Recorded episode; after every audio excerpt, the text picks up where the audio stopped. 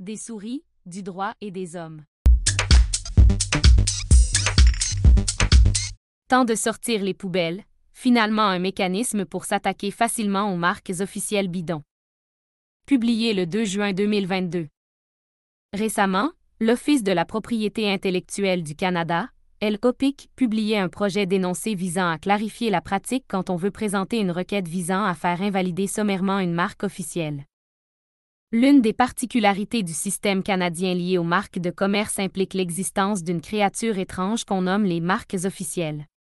Ce type très spécial de marque vise à permettre aux organismes gouvernementaux d'identifier des marques qu'ils s'arrogent, de façon à empêcher dès lors des tiers de les employer. En pratique, ces marques disposent donc d'un statut spécial et est prisée parce qu'émis par le truchement de formalités passablement plus rapide et simple qu'un enregistrement de marque ordinaire.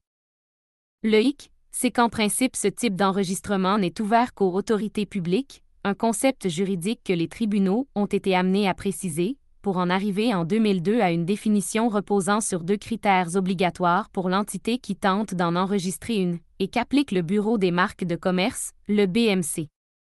Le gouvernement exerce un contrôle important sur les activités de l'entité, T. Les activités de l'entité servent l'intérêt public.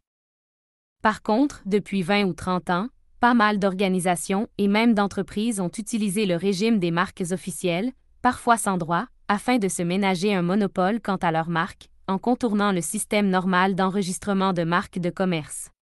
Évidemment, on pouvait toujours les amener en cour fédérale quand on voulait faire invalider une telle fausse marque officielle, mais cela s'avérait souvent prohibitif pour l'entreprise moyenne.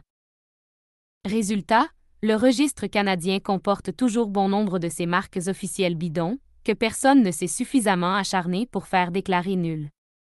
Pire encore, la LMC ne comporte aucune disposition posant une limite de temps aux enregistrements de marques officielles, si bien que le registre s'en encombre de plus en plus, au fur et à mesure que le BMC en octroie. Bonne nouvelle à ce sujet, la loi sur les marques de commerce, la LMC, nous donne désormais une arme additionnelle pour faire invalider les marques officielles factices.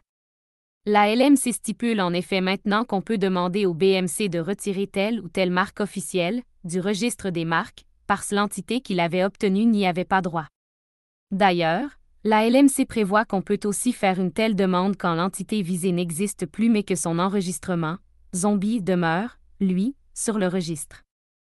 En somme, cette procédure allégée permet finalement de s'attaquer aux fausses marques officielles et qui jonchent toujours le registre des marques au Canada, dans les cas où le statut d'autorité publique du titulaire, ou son existence continue, s'avère douteux. Côté procédure, le projet d'énoncé de pratique publié récemment par l'OPIC prévoit que le requérant doit formuler une requête énonçant un minimum d'infos et en payant les frais gouvernementaux applicables, afin de déclencher le processus. Il faut alors fournir au BMC la preuve que le titulaire n'est pas une autorité publique ou n'existe plus. Une fois la demande reçue par le BMC et jugée fondée, on enverra au détenteur un avis, lui demandant de fournir des preuves de son, prétendu le statut d'autorité publique à défaut, l'enregistrement sera rayé du registre. Et toc. Bref, cet outil s'avère utile pour les cas où l'on se bute à une marque officielle, à l'instar du recours en vertu de l'article 45 de la LMC quand on frappe une marque qu'on croit ne plus être réellement utilisée en pratique. Oui, on peut dorénavant faire tomber une marque officielle, sans avoir nécessairement besoin de procédure devant la Cour fédérale. Il était un